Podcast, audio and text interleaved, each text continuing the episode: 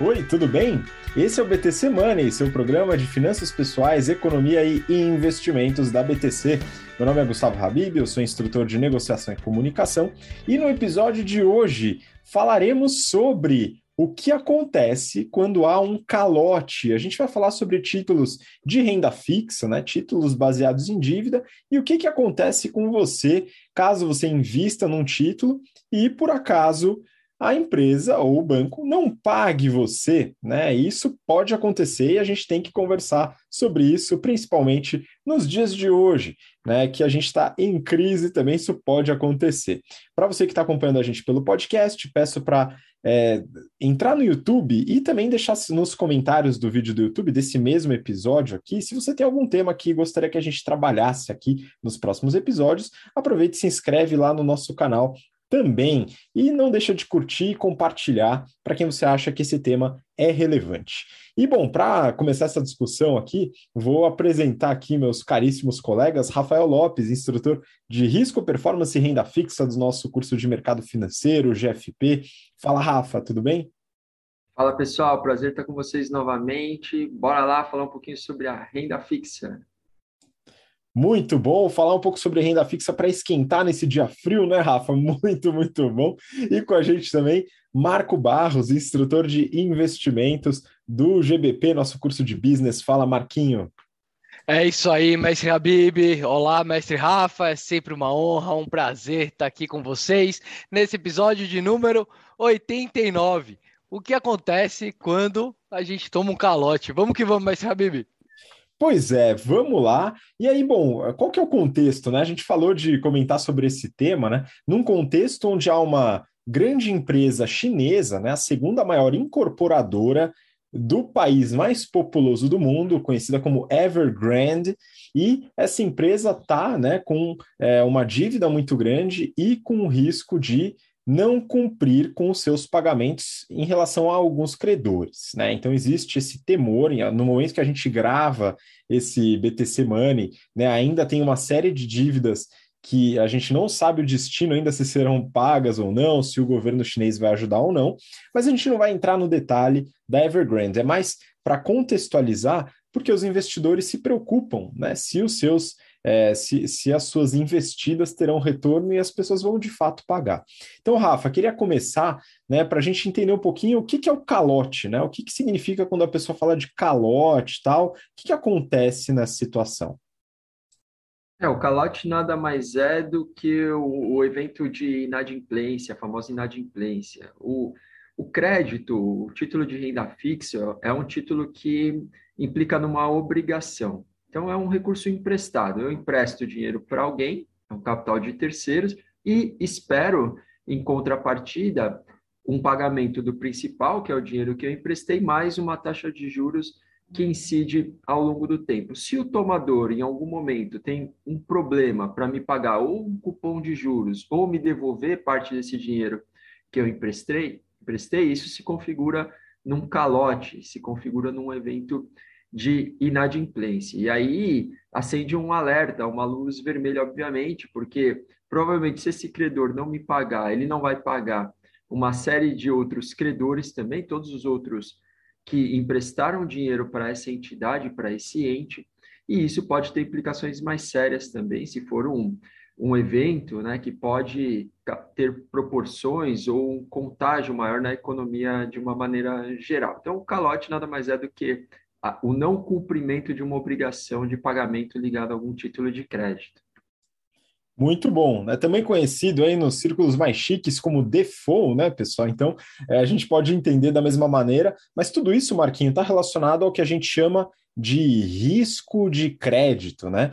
Então eu queria que você explicasse um pouquinho maior sobre isso, como que esse risco de crédito é avaliado, enfim, como que se configuram, né, os riscos de crédito e como que o investidor se beneficia de um maior risco também. Então vamos lá, coloca seu seu primeiro sua primeira colocação aí para gente. Excelente, Habib. Tudo começa por aí, né? O risco de crédito, que também é um risco, um nome bonito, né? Para o risco de default, o risco daquele cara não te pagar o dinheiro que ele lhe deve, né? O famoso risco de calote. E o fato é, a Bibi, é, todo investimento tem esse risco. ele pode ser mínimo, né, como hoje são considerados os casos dos títulos públicos americanos, e eles podem ser extremamente arriscados, como aí o exemplo os títulos públicos da Argentina, né, que já estão em default, né, alguns deles. É, e nesse meio do caminho é aí que a gente é, é, posiciona a nossa alocação. Né? É, é, óbvio que quanto mais arriscado um título, maior a, a, o requerimento pelo retorno dos investidores. Então, esses investimentos que são mais arriscados são considerados high yield bonds, né? ou ativos que pagam um, uma alta taxa de, de retorno. É, Para analisar Habib, qual que é o risco de, de, de default, risco de crédito de cada investimento? Normalmente as empresas contratam empresas especializadas em analisar o risco. E elas basicamente vão ver fluxo de caixa, mercado, e vão ver qual que é a probabilidade daquela dívida ser paga lá no futuro, né? E o risco de crédito é o risco dela não ser paga, não retornar para o nosso bolso. Eu acho que a ideia do, do, nosso episódio hoje é falar um pouquinho sobre o que a gente tem aqui no Brasil, né, de investimento, porque aqui, além de tudo, a gente tem algumas garantias, né, Habib? Ah, sim, é isso que eu quero entrar também no detalhe, mas só para entender, então, esclarecer para o pessoal, né, tem é, títulos, né, e dívidas que têm um maior risco de não serem pagas né, pelo tomador, e isso faz com que, em geral, né, os juros pagos por esses títulos sejam maiores, o retorno do investidor seja maior, assim como o risco também é maior.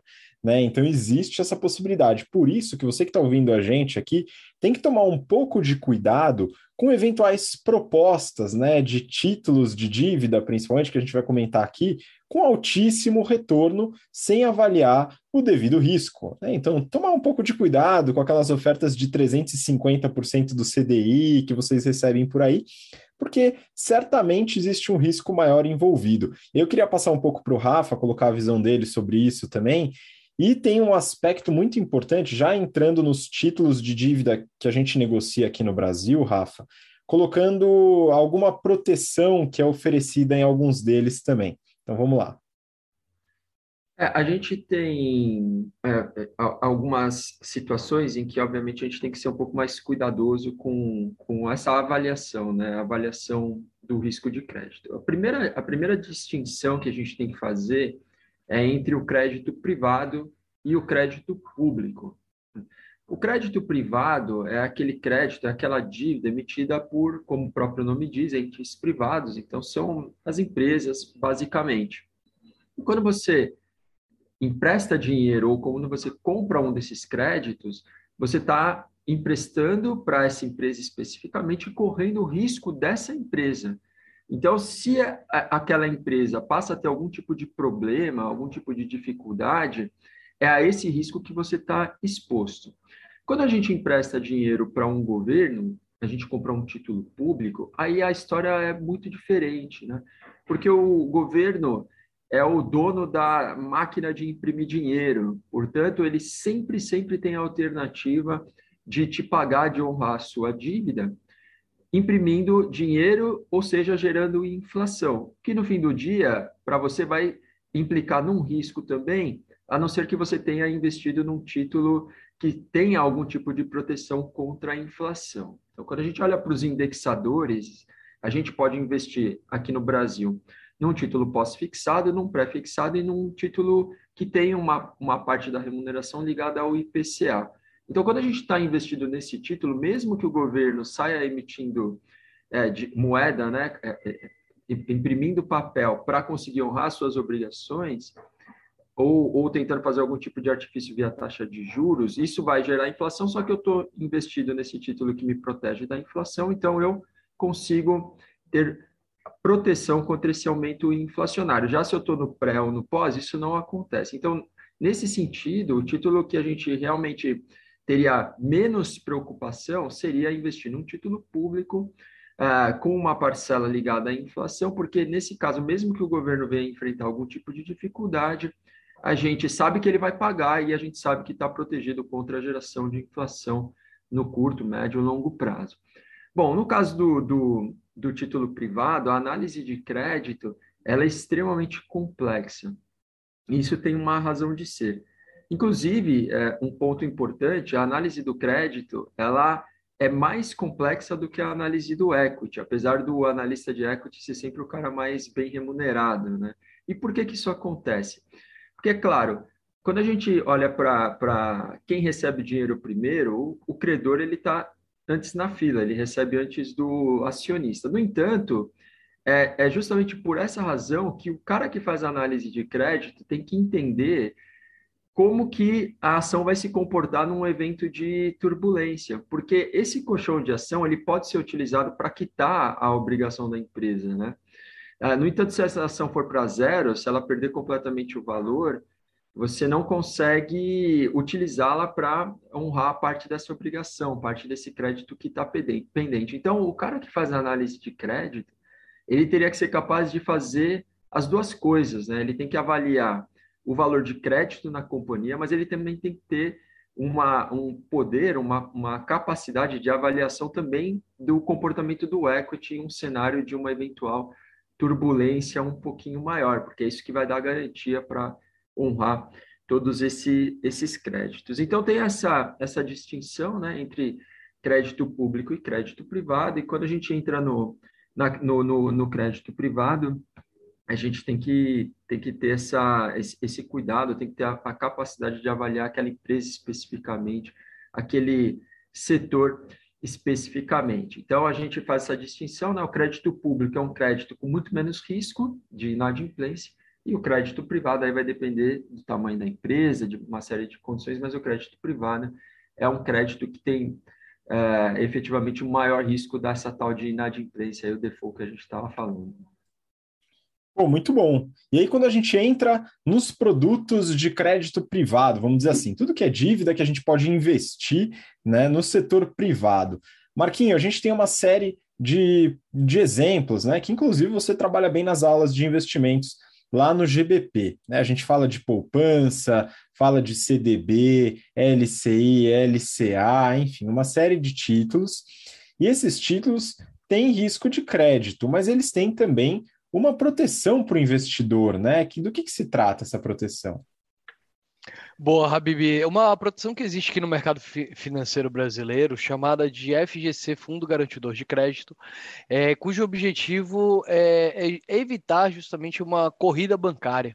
O que, que é isso? Né? Imagina que você está lá com seu dinheirinho, lá no banco, em dois bancos diferentes. Aí um deles faliu, que, que você faz? Você sai correndo para o outro resgatar o que sobra do dinheiro lá, enquanto o outro não fala. E também é, é literalmente o um nome técnico corrida bancária. Tinha uma vez, Rafa, que eu me lembro disso acontecendo, foi na Grécia, né, lá em 2000 e, e depois da crise de 2008. E, e aí a única solução para isso é o tal de feriado bancário. Né, que eles chamam de feriado para parecer que é legal, mas basicamente eles fecham um banco e ninguém tem acesso a nada, né?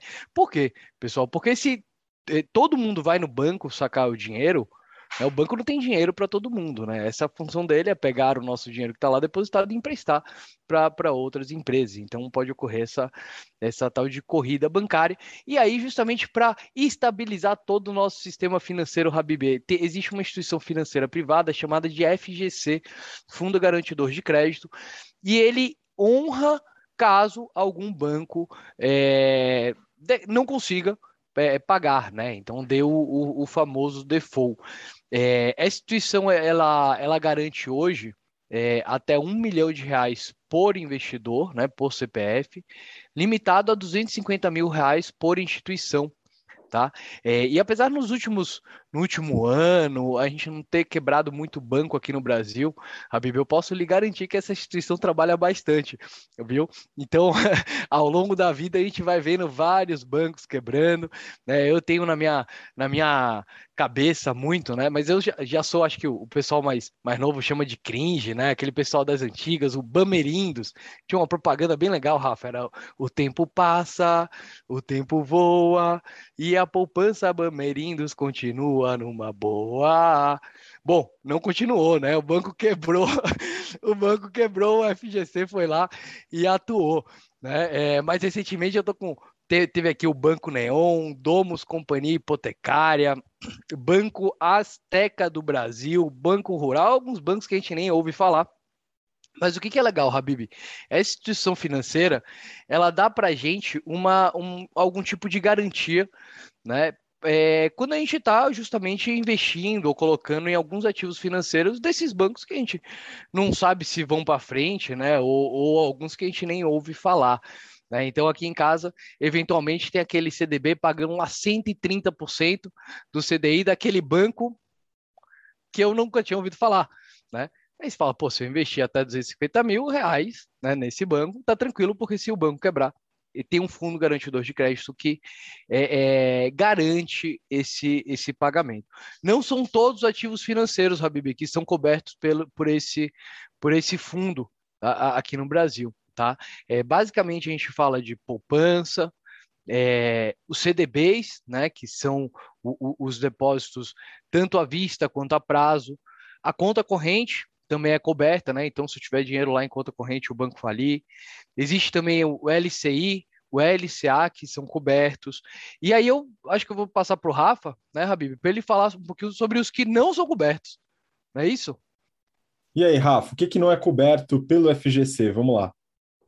É, o que não é coberto pelo FGC é tudo aquilo que é, é, não é crédito bancário, ou são os créditos das empresas não financeiras. Então, Uh, tirando esses produtos poupança, CDB, LCI, LCA, todo o resto a gente né, não conta com essa garantia. Então, o que, que é esse todo o resto? Debentures, que são os créditos, as emissões feitas por empresas não financeiras, os CRIs, os CRAS. A gente tem também, no caso, um só exemplo de, de crédito bancário, que são as letras financeiras, que é um crédito emitido normalmente para pessoas que têm um ticket um pouco mais alto. Então, basicamente, a regra que a gente tem que ter na cabeça é essa. Né? Se for crédito bancário, tem garantia do FGC. Então, se é um banco que está emitindo aquela dívida, tem garantia do FGC. Se não for um banco, não tem garantia do FGC. Por que, que é assim? O FGC ele é um fundo privado constituído por aportes dos próprios bancos. É como se fosse um seguro, né? O banco vai lá, paga um prêmio, para que se ele tiver um problema lá na frente para arcar com alguma dívida, alguma coisa que, algum recurso que ele captou, ele vai recorrer, o FGC é a cobertura, é a proteção, é a mesma coisa quando a gente faz o seguro do carro, o seguro de vida, é exatamente o mesmo racional. Né? Então, obviamente, se é o banco que paga esse seguro, é o banco que vai contar com essa proteção e não é uma outra empresa é, qualquer. Então, quando a gente é, fala sobre, sobre investir, às vezes, num crédito privado de um banco pequeno, uh, esse risco de inadimplência até 250 mil, ele deixa de existir. Então, a gente fica um pouco mais tranquilo. É o que o Marquinhos comentou, né? Isso é para dar solvência no sistema bancário e diminuir um pouco o custo de captação desses bancos menores, esses bancos pequenos e médios. No caso dos, dos créditos privados, né, uma debenture, por exemplo, você não tem a garantia do FGC, mas você pode contar com algumas outras garantias,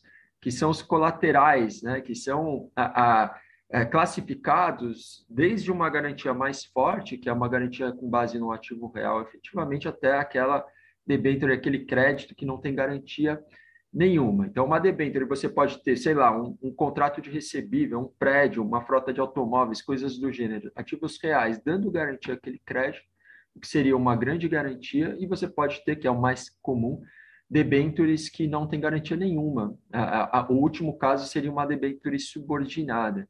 E no caso de CRAS, CRIs, que são títulos securitizados, você tem garantia no lastro daquela operação, que são os recebíveis que deram origem àquela emissão. E aí você tem que estudar esses recebíveis, saber se eles estão pulverizados, se não são, qual é o risco envolvido. É, porque aí você também tem uma noção um pouquinho melhor do, do que seria o risco efetivamente dessa operação. E aí que entra também aquelas notas que o Marquinho estava falando, que é a nota de classificação de risco desses créditos, que tem, tem a ver com tudo isso. Então, crédito bancário, você tem FGC, crédito de instituições não financeiras, você não tem o FGC, mas você pode contar com alguns outros tipos de garantias. Pô, muito bom. Então a gente tem uma série de exemplos, né, de títulos é, privados, né, de crédito é, com eventuais garantias. Então a FGC é uma garantia mais direta. Só acho importante, né, a pessoa que está ouvindo entender que se ela tem um dinheiro, vamos supor aí 100 mil reais num CDB de um banco pequeno, o banco quebra, é, o FGC não funciona igual um bom seguro de vida, tá, pessoal? Não é no dia seguinte que você recebe o dinheiro. Eu já conheci algumas pessoas que tiveram essa experiência lastimável e levaram aí cerca de dois a três meses para receber o dinheiro de volta. Tá? Então tem que tomar um pouco de cuidado com isso, porque não é imediato, mas sempre funciona. Né? O FGC ele está aí para funcionar. Como o Marquinho falou, o pessoal trabalha bastante. Como o Rafa também comentou, letra financeira é um, uma exceção né, dentro dos títulos bancários, que não está é, dentro do, do chapéu aí da, da proteção do FGC, mas é um título também desenhado para um perfil de risco um pouco diferente, né, e tickets maiores aí de investimento. E esse ponto que você falou do, do CRI, por exemplo, né, Rafa, isso é muito interessante, porque há outras garantias, mas nem sempre essas garantias, pessoal, são interessantes. Quando você, por exemplo, investe num CRI, né, o seu interesse é ter o retorno em relação aos juros né, daquela carteira de recebíveis é, pelo qual a securitizadora montou aquele produto. Porém, é, quando não há a, o evento de, de pagamento, né, existe a, o calote né, por parte do, do tomador, é, o, a garantia muitas vezes vem, né, como o Rafa comentou, pode vir de várias formas, mas muitas vezes está lastreada no imóvel físico, né, que não é do interesse do investidor em relação àquele produto. Então, acaba sendo um risco mesmo que você tenha alguma garantia. Então, tem que tomar um pouco de cuidado aqui também. Né? Mas ah, no caso do FGC, funciona muito bem. E aí a gente vai para os títulos públicos, né? Que o Rafa já adiantou bastante. Né? Então, título público tem garantia do FGC? Não tem garantia do FGC. Né? A garantia é do país mesmo, né? Que tá, que pode optar por pagar. Né, em geral, isso acontece, né? O país, quando ele tem a soberania monetária, emite sua própria moeda, ele sempre pode emitir para pagar as suas obrigações, com eventuais consequências nefastas. Podem acontecer é, dependendo do caso, da situação do país e dependendo do país também. Né? Mas é, existe a possibilidade, né, Marquinhos? Isso já aconteceu de opções políticas é, que bloqueiam eventuais pagamentos. Né? A gente passou por uma situação semelhante aqui quando a gente era mais novo ali no governo é, do Fernando Collor, né? Você lembra disso? Rapaz, eu sou cringe, mas não, não tanto assim, viu? Era da minha época, mas não vou te falar, eu não era tão interessado com política, não. É, mas o Brasil já deu vários calotes, né? A gente já deu vários calotes ao longo da nossa história. É, e como, como você falou, a grande maioria dos calotes soberanos de países são em títulos cuja moeda ele não consegue emitir, como foi o caso recentemente da Argentina, né? Então ela pegou um empréstimo em dólares e aí, Habib, ela pode imprimir dólar? Ela não é Estados Unidos, ela não pode imprimir dólar, não conseguiu pagar é, é, é, essa dívida. É óbvio que se a dívida é em, em peso argentino, né, que eles usam lá, é, aí você sempre tem a opção de, de, de imprimir dinheiro, né, e, e, colocar, ou efetivamente nunca pagar, né, como diria o, o, o grandioso é, Delfim Neto, Hein, Rafa? Ele fala, dívida não se paga, né? Dívida se, se rola e vai que vai, né? Vai sempre aumentando a dívida do país, é, com consequências nefastas, né? Então, na minha opinião, tem aí a, a inflação que está sempre batendo no nosso cangote e que a gente tem que tomar muito cuidado. E uma maneira de se proteger contra esse tipo de coisa é investindo, por exemplo, em debêntures. Né? Aqui no Brasil, a grande maioria do, das debêntures estão atreladas ali a algum tipo de indicador de inflação. Só tem que tomar cuidado, Habib, com o quê? Com risco de calote, né? Debênture, quando a gente investe direto na empresa, é onde os riscos vão lá para cima. Desculpa voltar aí um pouquinho para o tema e sair dos títulos públicos, mas só para complementar aqui, Habibi. Não, mas acho que foi importante até voltar para as debêntures, porque aí eu vou passar a bola para o Rafa aí para a gente encaminhar para o final do episódio, porque aqui talvez seja é um dos mais trabalhosos no sentido de análise de risco, né? Porque aqui o risco está relacionado à empresa, a empresa pode atuar em setores diferentes, né? Ter estruturas financeiras diferentes, estratégias diferentes, podem entrar substitutos e tal, uma série de análises que a gente faz também lá no GBP, nas aulas de estratégia, de finanças corporativas, e isso faz com que o trabalho dos analistas seja muito importante aqui. Né? Então, Rafa, o que, que você sugeriria para quem está ouvindo, né? No interesse de investir num título de dívida de crédito privado, etc., é, como que a pessoa pode estudar e se aprofundar para, por exemplo, saber se ela deve investir numa determinada debenture, né? Eu lembro de investir, eu tenho uma debenture ainda incentivada, pendurada, tem benefícios, algumas debentures, no caso de debentures incentivadas, não tem a incidência do imposto de renda, muitas vezes tem uma rentabilidade maior e tal, e pode valer a pena, mas tem um risco atrelado. Né? Eu queria saber, Rafa, como é que a gente pode trabalhar essa questão, o que, que a gente deve analisar especificamente com esse tipo de, de dívida? É, ninguém aqui vai se meter a dar uma de analista de crédito, né? Eu vou dar a nota AAA para essa debênture, eu vou dar a nota duplo A, sei lá, ou single B, sei lá, uma coisa assim. Então, o que, que a gente tem que fazer? Tem que contar com a informação que é trazida justamente por esses profissionais, ou seja, toda vez que for fazer o investimento desses títulos, dá uma olhada na avaliação de crédito que foi realizada, perfeito? Bom, é, agora na hora de montar a sua carteira de crédito, né, a sua carteira de renda fixa, a gente tem que recorrer àquele princípio que a gente já está é, cansado de saber, né? Cansado não, porque é sempre bom relembrar, mas a gente nunca pode deixar de recorrer à famosa diversificação. Então, o que, que a gente faz na hora de montar uma carteira de crédito? Você investe uma parte da sua carteira em título público, uma parte em privado. Você diversifica por prazo.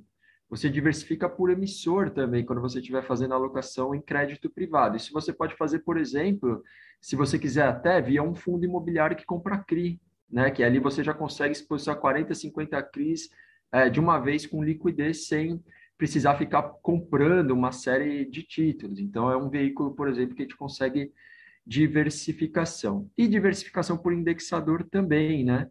Colocar um pouco no pré, um pouco no IPCA, eventualmente um pouco no pós-fixado, para que você tenha é, é, atributos ali de remuneração que cumprem diferentes funções. Então, é, a, a fórmula é, é sempre diversificação. Agora, quando a gente olha para o longo prazo, algumas coisas são muito importantes ser, serem consideradas. Né?